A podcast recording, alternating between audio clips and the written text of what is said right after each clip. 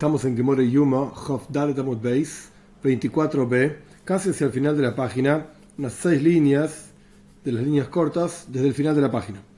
Pregunta la Gemore, analizando la Mishnah. Lama Mefisin, ¿por qué, esta es la pregunta, por qué se hacían loterías? ¿Por qué se seleccionaba qué Koyen, qué sacerdote iba a trabajar en el país Amictos, en el templo, en esa ofrenda en particular, en ese día en particular, a través de una lotería? Pregunta la Gemore sobre la pregunta misma de la Gemore. Lama me que ¿Cómo, ¿Cómo me preguntas por qué hacemos una lotería? Como ya explicamos en la Mishnah. En la página 22a, en el comienzo del segundo capítulo de Yuma, se explica que al principio el que quería trabajar, trabajaba, pero se empezaron a pelear, hicieron un problema terrible, incluso murió gente, etc. Entonces, nuestros sabios decretaron que se seleccione quiénes iban a trabajar específicamente en un día, en una ofrenda, durante, eh, a través de una lotería. Entonces, ¿qué clase de pregunta es la que está haciendo la Gemore? ¿Por qué? ¿Por qué está escrito en la Mishnah? Entonces la Gemore explica, eh, no, no, la pregunta era otra. ¿Por qué hay varios estados de lotería? ¿Por qué hay varias selecciones diferentes? Hace una sola selección y ya está. No, había varias. Como la Mishnah explica, son cuatro selecciones diferentes, cuatro payasos, cuatro loterías diferentes.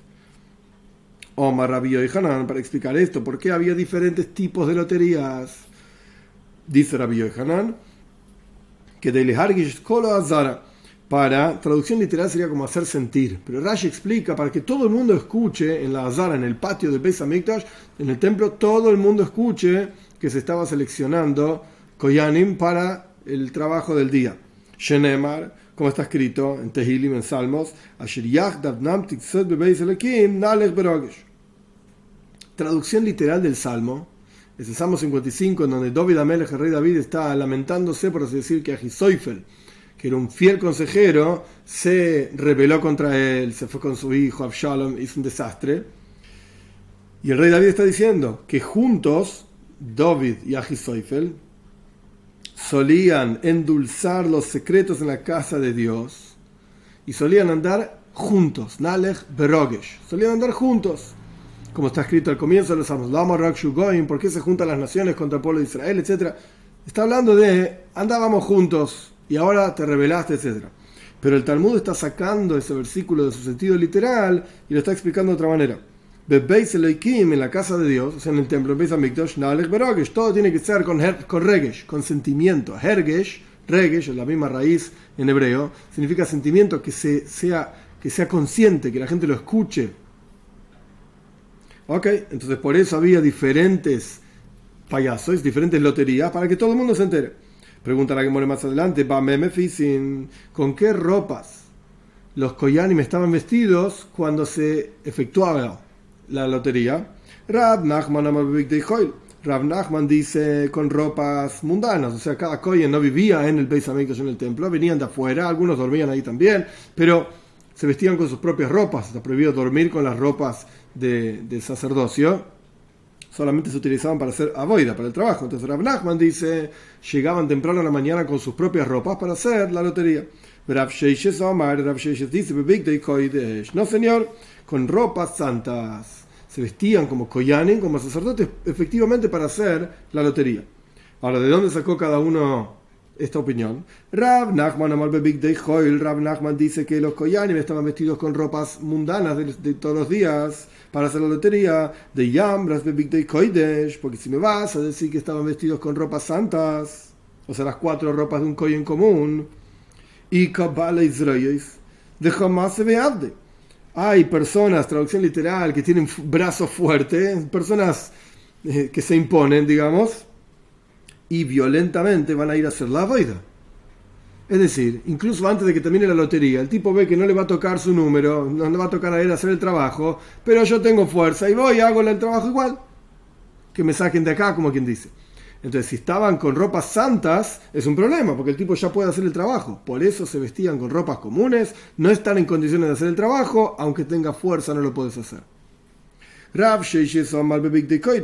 Rav Sheyes dice, no señor, los Koyanim mientras hacían la lotería estaban vestidos con ropas santas, de Yam, los de Big Day Hoyle, porque si me vas a decir que estaban vestidos con ropas mundanas de todos los días, Agab, Javibuse, Micro por cuanto apreciaban tanto, era tan importante servir en el Beis Hamikdash, es algo hobby, es algo querido y apreciado, aunque estén vestidos con ropas comunes, van, y van a hacerlo igual. Entonces, mejor que estén vestidos con ropas santas, de que si alguno dice, hoy veis, yo quiero esto y lo amo tanto, va a hacerlo igual, aunque no le salió la lotería, por lo menos el trabajo fue válido. Esto es lo que plantean Rav Nachman y Rav Sheishes. Rav Nachman dice que estaban vestidos con ropas comunes, Rav Sheishes dice que estaban vestidos con ropas santas. Omar Rav Nachman dice Rav Nachman, mina amina la. ¿De dónde saco yo una prueba de que estaban vestidos con ropas comunes? De Tran, porque aprendimos en la Mishnah, en Tomit, en otro lugar donde también se habla del trabajo de todos los días en el Beis Hamikdash, en el templo. Tomit significa siempre, y había un Tomit Shel Shachar, Tomit Shel Arbaim, una ofrenda a la mañana, una ofrenda a la tarde, que se dice siempre porque como que ocupaban todo el día, todos los días. Dice ahí la Mishnah. Después de que hicieron los sacerdotes, los Koyanim, esta lotería, Mesorun le Hazanin, se pasaban, aquellos seleccionados, eran entregados, por así decir, en manos de un Hazan. Hazan no quiere decir solamente que reza en la sinagoga, esto es algo relativamente moderno. Hazan acá quiere decir los sirvientes que trabajaban, no esclavos, quiero decir personas específicas que trabajaban en diferentes sectores de Beis Hamikdash. En este caso tenían que ver con ropa en el templo. De hecho, la Mishnah Midois, en Tomid, explica que había dos cuartos, Pinjas Amalbish se llamaban.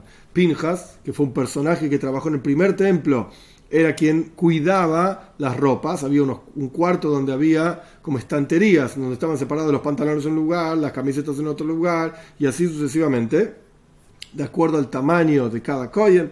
Eran dos cuartos que estaban ahí, pinjas o malvish se llamaban. Malvish es el que, el que, pone las ropas. La cuestión es que pasaban a los koyanin que fueron seleccionados a un grupo de gente que se ocupaban de las ropas y estas personas les sacaban sus ropas a los koyanim, se las los desvestían, y solamente les dejaban los pantalones puestos. Esto es lo que dice la Mishnah. Evidentemente, después de la lotería, había un proceso de sacarse la ropa y ponerse la ropa. Pero los pantalones, para no quedar desnudos en el Beis en el templo, siempre quedaban puestos. Esto es lo que dice la Mishnah. De acá pasamos a Jafei Amudalef, a 25a. De acá aprende Rav Nachman lo siguiente: que Rav Nachman decía que los Koyanim para hacer la lotería estaban vestidos con ropas comunes. ¿Acaso no estamos hablando de los Koyanim que fueron seleccionados por la lotería ese día, para hacer los trabajos de ese día? Les sacaban sus ropas mundanas, dice Rav Nachman, les sacaban su ropa de todos los días y les ponían las ropas santas. De vuelta, 25a, My Love, en Tomit.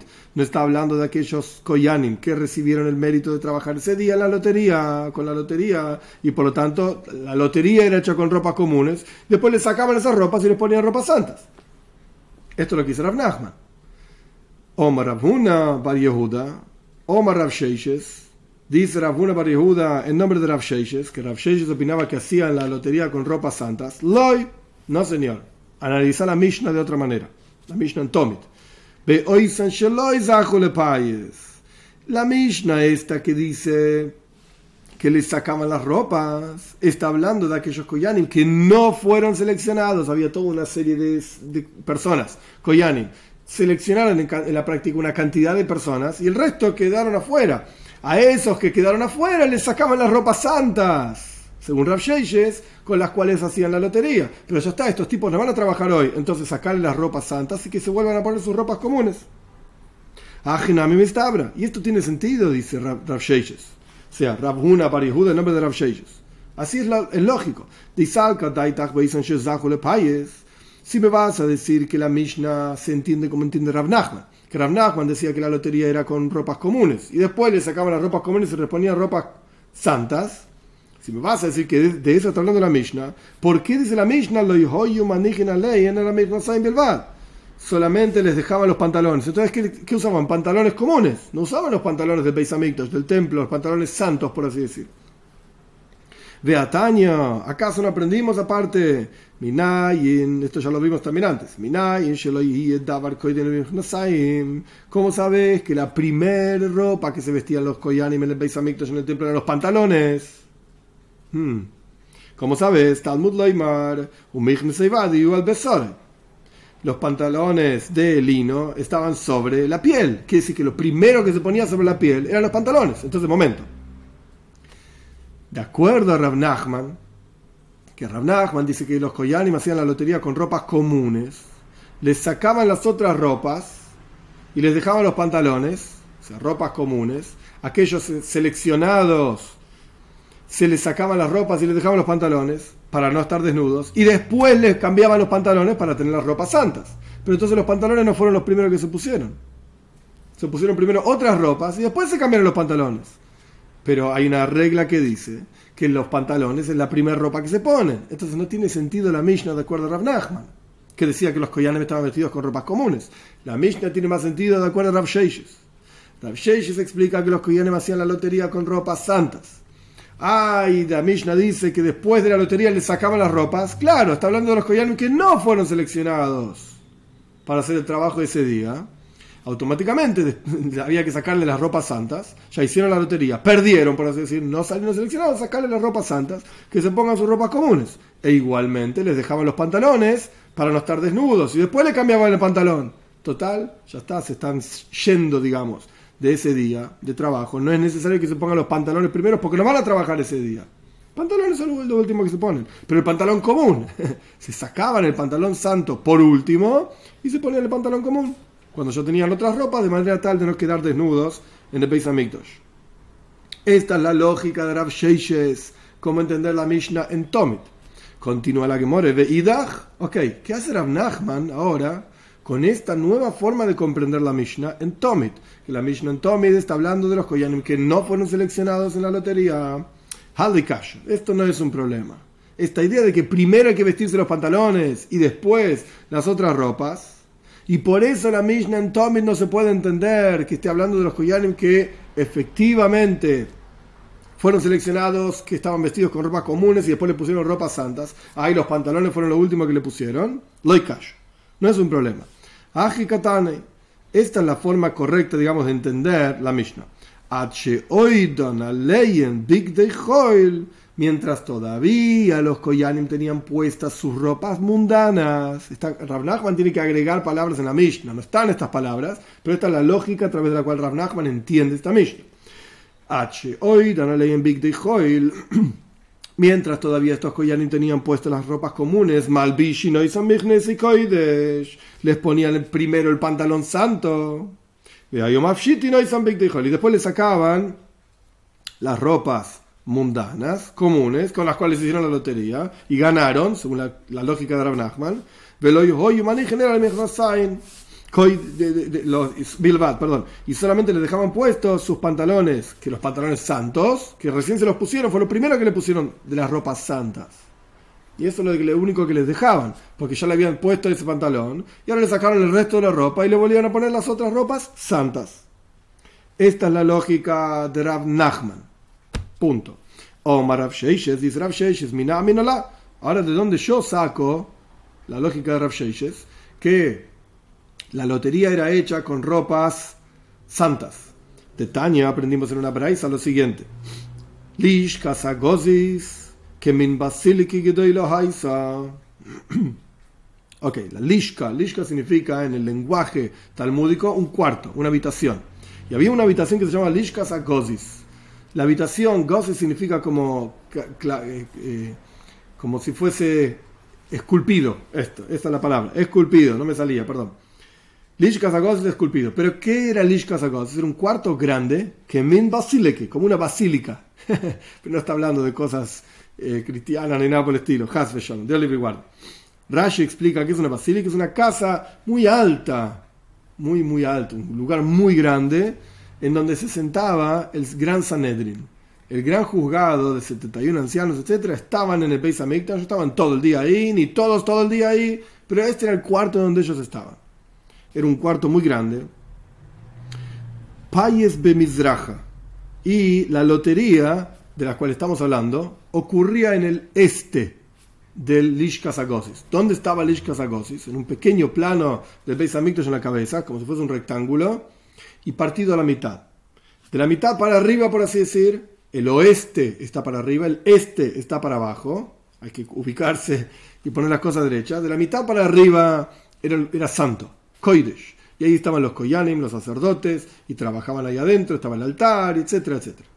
De la mitad para abajo se llamaba, se llamaba Noshim, el patio de las mujeres, y esa parte no era con la misma santidad que la parte superior, digamos. Y entonces, Ezras Noshim, el patio de las mujeres, estaba para abajo, hacia el este. El este está abajo, el oeste está arriba.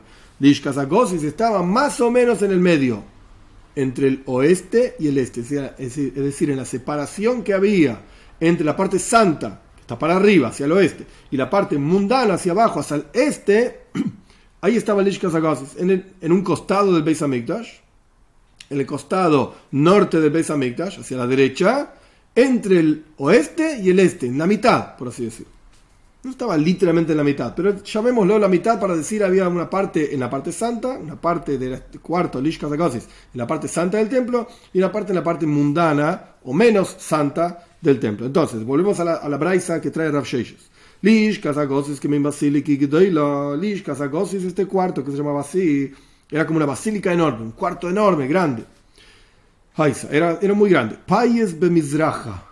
¿Dónde se hacía la lotería? En el este, en la parte de abajo, en la parte mundana del Beis Hamikdash, del templo.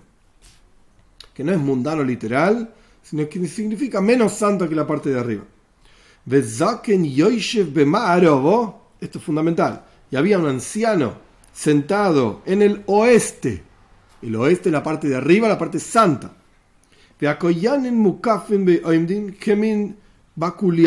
y los koyanim estaban como si fuesen un círculo, un, círculo, un semicírculo, todos parados, como de vuelta, bakuliar es un semicírculo. Y el encargado venía, y le sacaba el sombrero a uno de ellos, ahí sabían, así sabían que de ese, este día, de este Koyen va a empezar la cuenta para saber quiénes, quiénes iban a trabajar. Bien, esto es lo que, esto es lo que dice la Braisa. ¿Cómo, ¿Cómo interpreta Rav Sheishes esta Braisa? Si me vas a decir que los Koyanim estaban vestidos con ropas mundanas de todos los días para hacer la lotería, ¿Acaso hay un sombrero mitznefes? Es, uno de los, es el sombrero específico, una de las cuatro ropas de los Koyanim en el Peisamiktosh, en el templo. Entonces, mitznefes, en las ropas comunes no hay un mitznefes, no hay un sombrero. Entonces, si el Abraisa está diciendo que al Koyen le sacaban el sombrero, que se llama mitznefes, para para hacer la lotería, evidentemente ya estaban vestidos con las ropas santas. Así entiende Rav Sheishes esta Braisa. Pregunta entonces la que more en la, una pregunta retórica, digamos. Acá, si me vas a decir que los Koyanim, repito, y si me vas a decir que los Koyanim estaban vestidos con ropas mundanas para hacer la lotería, como dice Rav Nachman, no señor, mitznefes mi iko. ¿Acaso hay mitznefes, este sombrero, una especie de turbante, en las ropas comunes? Responderá que muere, sí señor. Había mitznefes también que de Tane Rabbi Yehuda, como dice Rabbi Yehuda, Beiseima Rab Shmuel Bar Yehuda, y hay quien dice que esto lo dijo Rab Shmuel Bar Yehuda, Koyen she y un Koyen, un sacerdote, que su madre le cosió, le, confeccionó un quesoines, que es una especie de camiseta, hoy puede trabajar con esa camiseta el trabajo individual, propio, es decir, no el trabajo comunitario de las ofrendas comunitarias, sino un trabajo de una ofrenda propia que él tenía que traer. Quiere decir que existía que la, la madre o quien sea le haga al Kohen un mitznefes también, un sombrero también, a pesar de que no era santo, era joil, era mundano, pero evidentemente podía tener también un mitznefes en forma mundana. Quiere decir que de esta braisa, Rav no tiene una prueba tan fuerte, tan fuerte, porque evidentemente puede haber ropas de Kohen que no eran santas.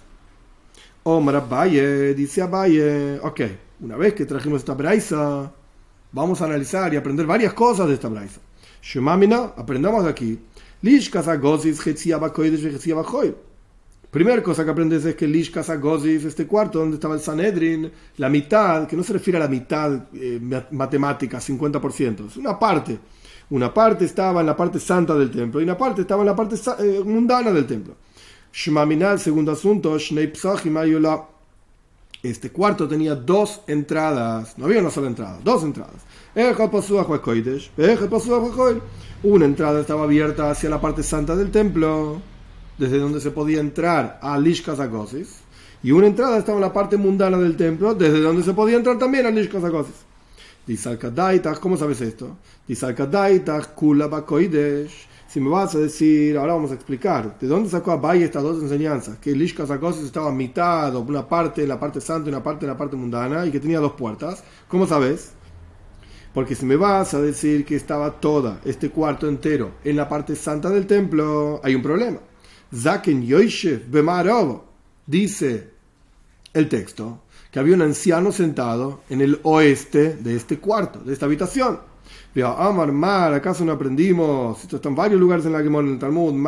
¿Acaso no aprendimos en Yeshiva Bazar Beis David Belval? ¿Acaso no aprendimos que los únicos que se pueden sentar en el templo, en el Beis Hamikdash, son los reyes de la casa de David, David Amelech? Y este anciano era un Kohen o era un Levi y no se puede sentarse en la parte santa del templo. Entonces, evidentemente, había una parte del Ishkas que no estaba en la parte santa del templo, de manera tal que había un anciano sentado. Ok. Entonces vamos a decir que estaba toda en la parte mundana del templo. Si me vas a decir que todo, todo el Lishkas estaba en la parte mundana del templo y por eso había un tipo sentado. Payes Bemizraja, la, la Braisa dice que la lotería se hacía en el este. En el este. Vehaba Inon, ¿acaso no necesitamos Bebeis Elohim Lalech Berogesh? ¿Acaso necesitas que, no necesitamos, dijimos anteriormente, que en la casa de Dios hay que ir con sentimiento y para que todo el mundo se entere, tiene que ser Bebeis Elohim, en la casa de Dios? Y la parte santa del Beis es lo que se llama la casa de Dios. La parte mundana del Beis no se llama la casa de Dios por lo menos no tiene la misma que Dusha, no tiene la misma santidad. Entonces, ¿cómo va a decir la Braisa que el país era Bemizrach, que la lotería era en el este? Y eso significaría que era un lugar mundano. No puede ser, no es Beselekim, no es la casa de Dios. Entonces, de vuelta, tiene que requerimos que la lotería se haga en la casa de Dios. Y si el Lishkas Agosis, ese cuarto, esa habitación que era como un basílico como un gran una gran, un gran salón. Estaba todo en la parte mundana del templo, entonces no, no estás en Bebeis aquí, no estás en la casa del Señor. Elo. Entonces dice Abaye, Shmamina, aprende de aquí. La mitad estaba en un lugar santo del templo y la mitad, que de vuelta no es la mitad matemática, estaba en la parte mundana del templo. Continúa Valle, y si me vas a decir que esta gran habitación tenía una sola puerta abierta a la parte santa del templo, hay otro problema con la Braisa. ¿Cómo puede ser que había un anciano sentado en el oeste de, este, de esta habitación? ¿Acaso no aprendimos en la Mishnah? Los cuartos en el templo que estaban construidos en la parte mundana del templo. Upsuj es la Koidesh, pero estaban abiertos con una abertura, una puerta, a la parte santa del templo. Toihan Koidesh. La parte de adentro entonces de ese cuarto, de esa habitación, a pesar de que está la parte mundana del templo, por cuanto está abierta la parte santa, es todo santo. Entonces no se puede sentarse.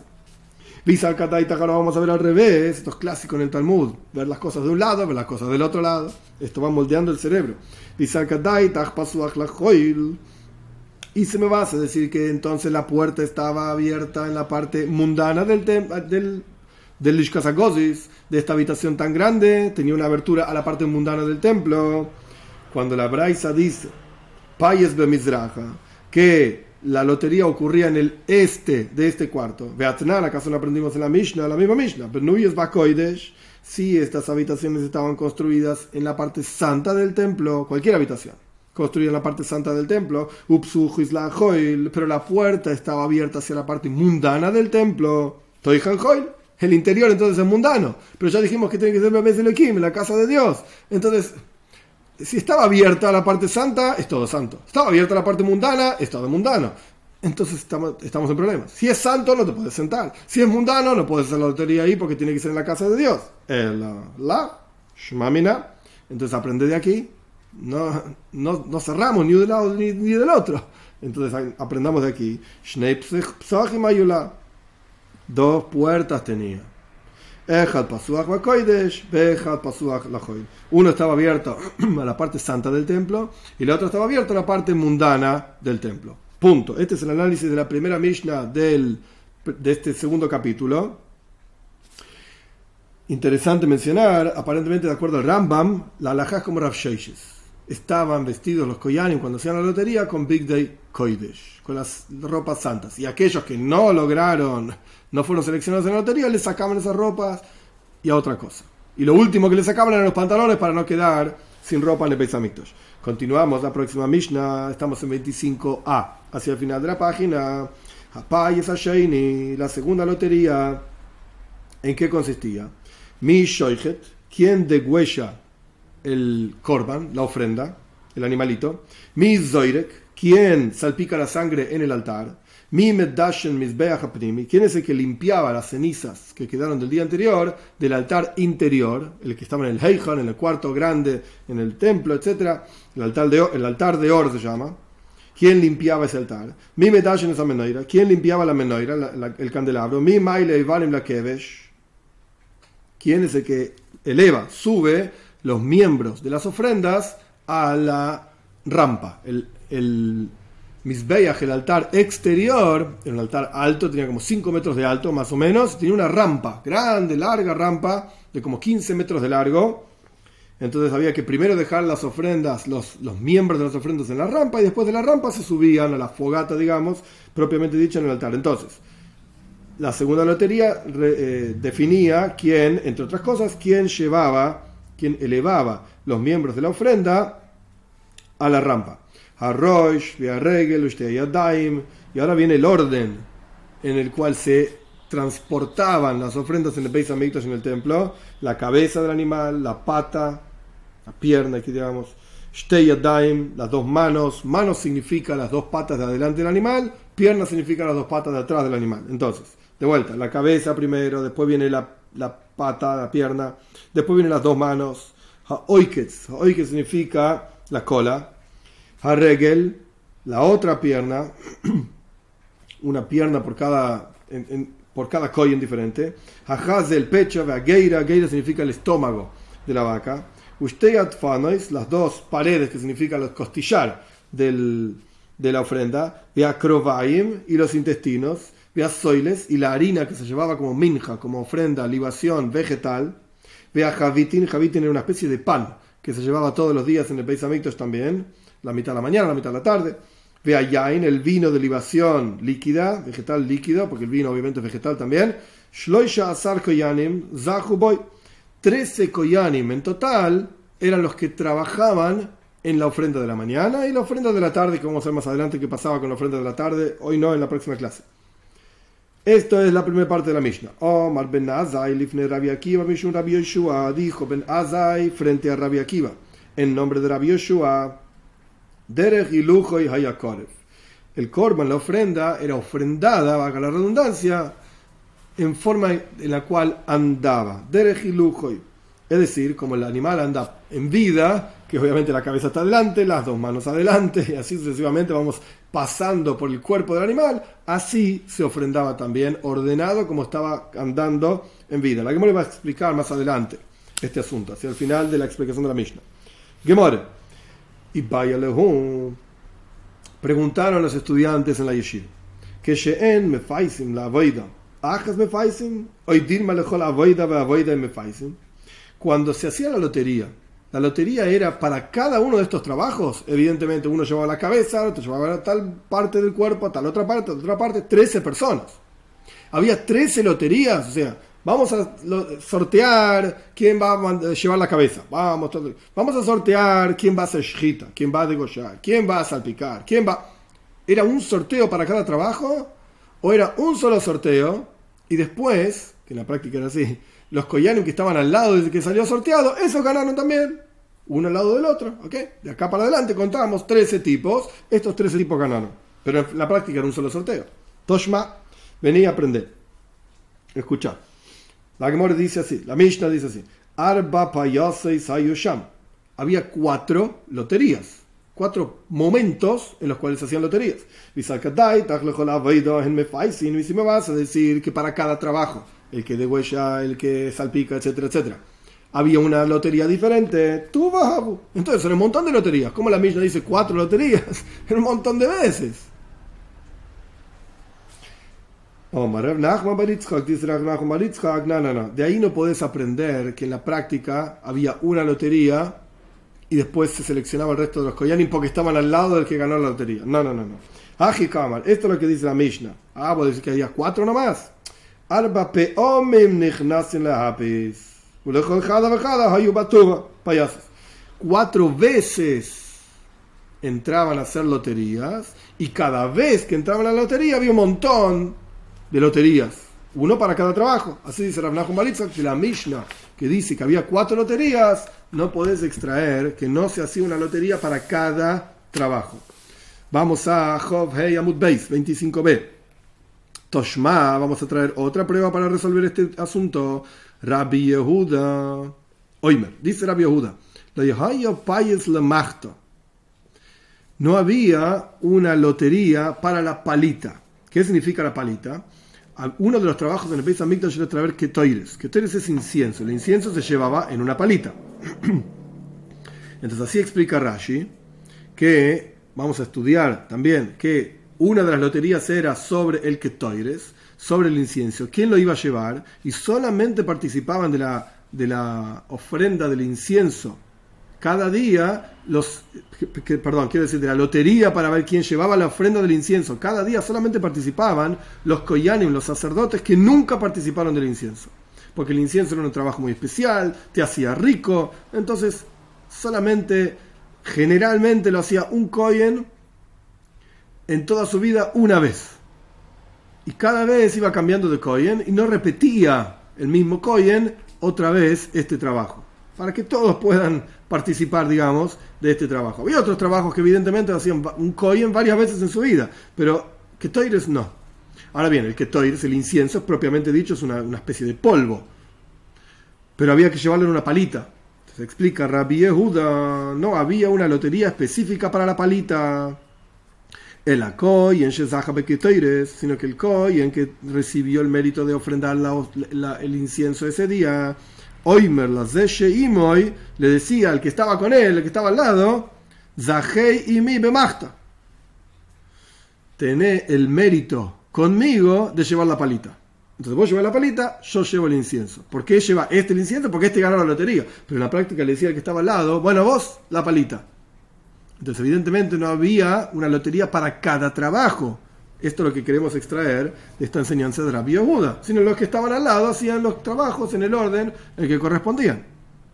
Responde la Gemore, no señor. No, no, no.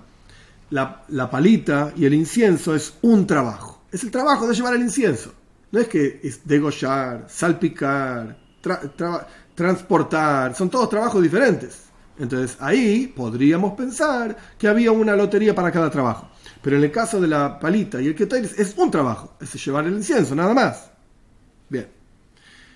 Entonces de ahí tampoco tenemos prueba para decidir, para definir si había una lotería para cada trabajo o había una sola lotería y el resto de los trabajos se repartían en el orden en que estaban los, los koyanim parados. Ico de hambre, hay quienes dicen, Davko Machto que dejada voy de ahí.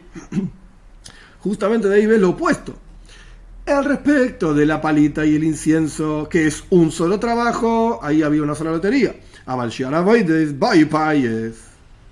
Pero el resto de los trabajos requieren una lotería individual, al revés. Queríamos probar de esa Mishnah que había una sola lotería y el resto eran seleccionados porque estaban al lado. Y ahora nos fuimos al otro extremo.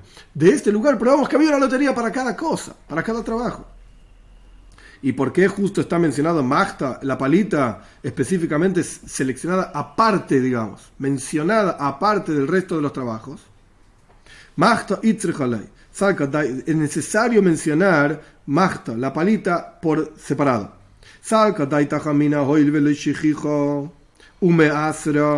Podrías pensar que por cuanto el que toires es un trabajo, digamos, de una sola vez, no había tantas veces, eran en un día se ofrendaba la mitad de la mañana, la mitad de la tarde y ya está. Pero los, otros, los trabajos de un korban, de una ofrenda, son un montón de trabajos. Quien degüella, quien salpica, quien carga la cabeza, quien carga las piernas, quien carga esto, lo otro. Son 13 koyanim diferentes. Pero es que Toires es, un trabajo un poco a la mañana, un poco a la tarde y otra cosa.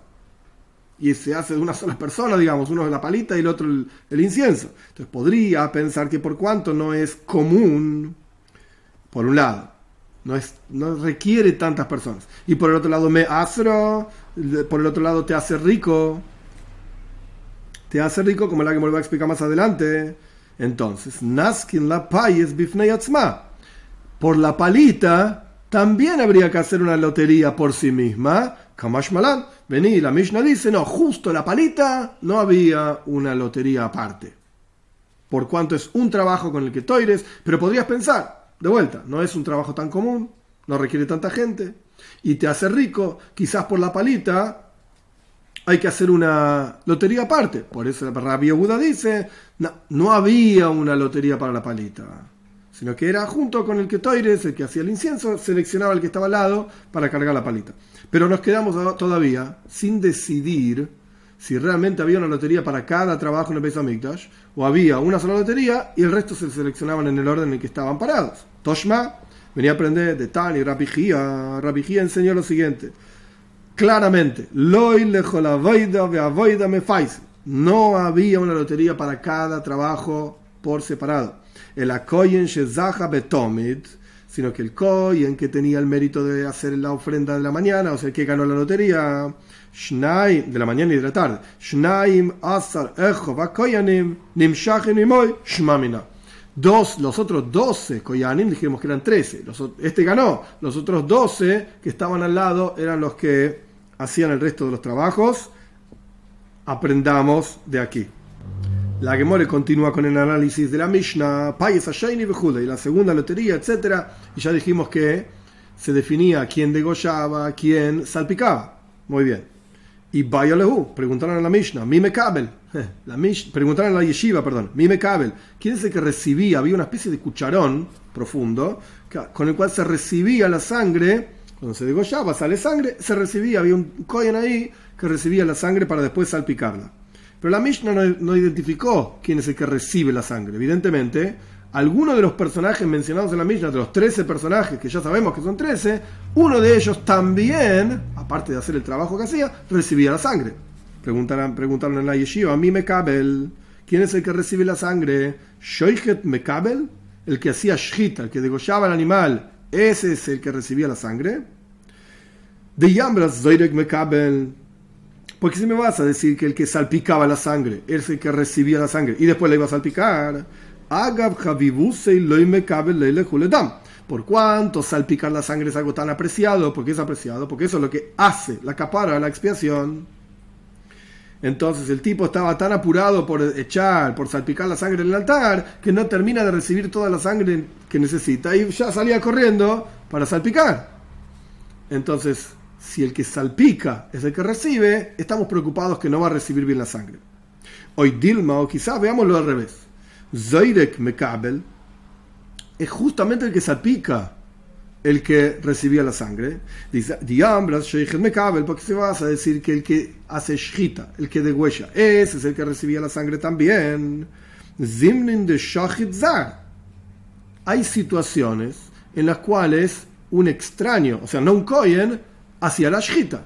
Shita ksheira bezar. Es kosher, es apropiado, se puede degollar un animal a pesar de no ser Kohen, porque la Shita no era parte integral de la voida en el Beis Hamikdash, del trabajo en el templo. Entonces, si justo el que recibir la sangre sí es una parte del trabajo fundamental. Entonces, si justo ese día, por alguna razón, el que degüella es el que recibe la sangre, pero no es un Kohen, entonces está todo mal, no sirve. Entonces, ¿quién es el que recibía? ¿El que salpica?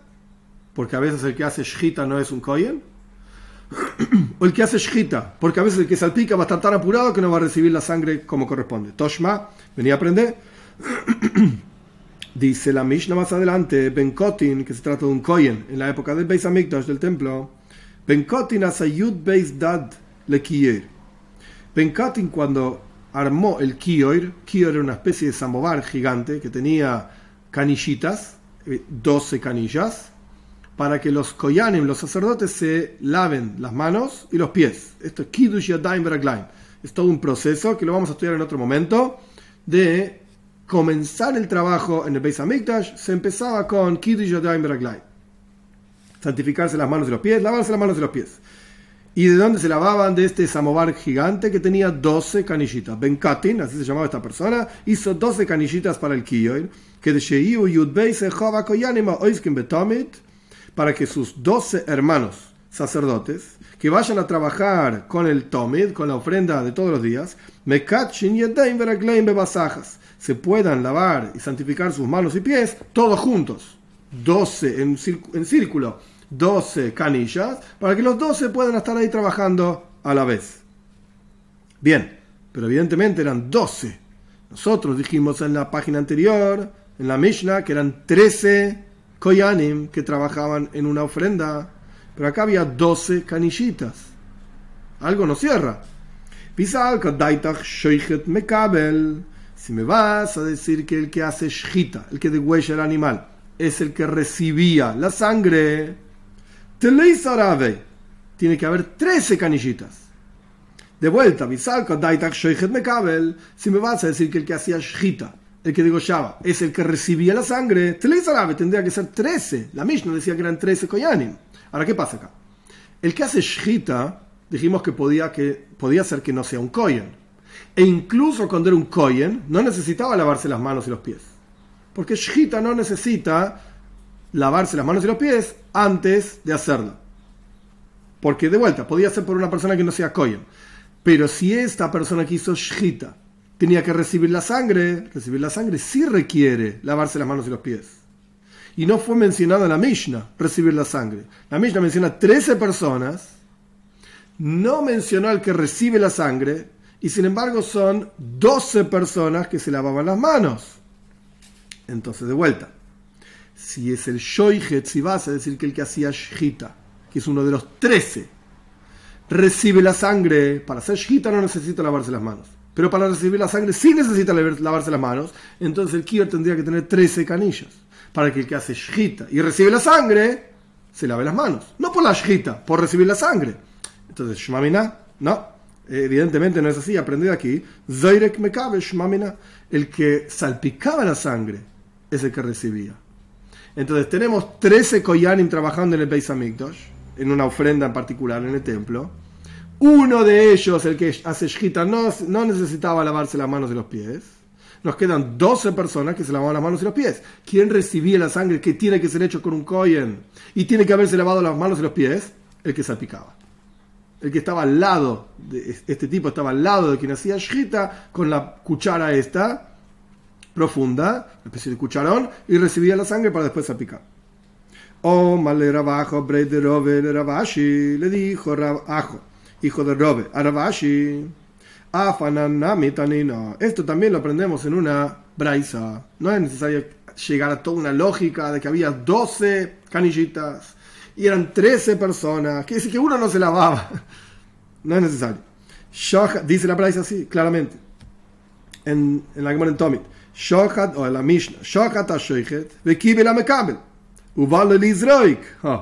El que hace shita, hizo la shita, digo yo, y el que recibe la sangre, recibió y venía, el que recibió la sangre, para salpicar la sangre. Shmamina, aprende de aquí que el que salpicaba la sangre es efectivamente el que la recibía. Estamos entonces en la mitad de Hof Hey Amut Beis, la mitad de 25b. Hoy paramos acá, Dios mediante seguimos en la clase que viene.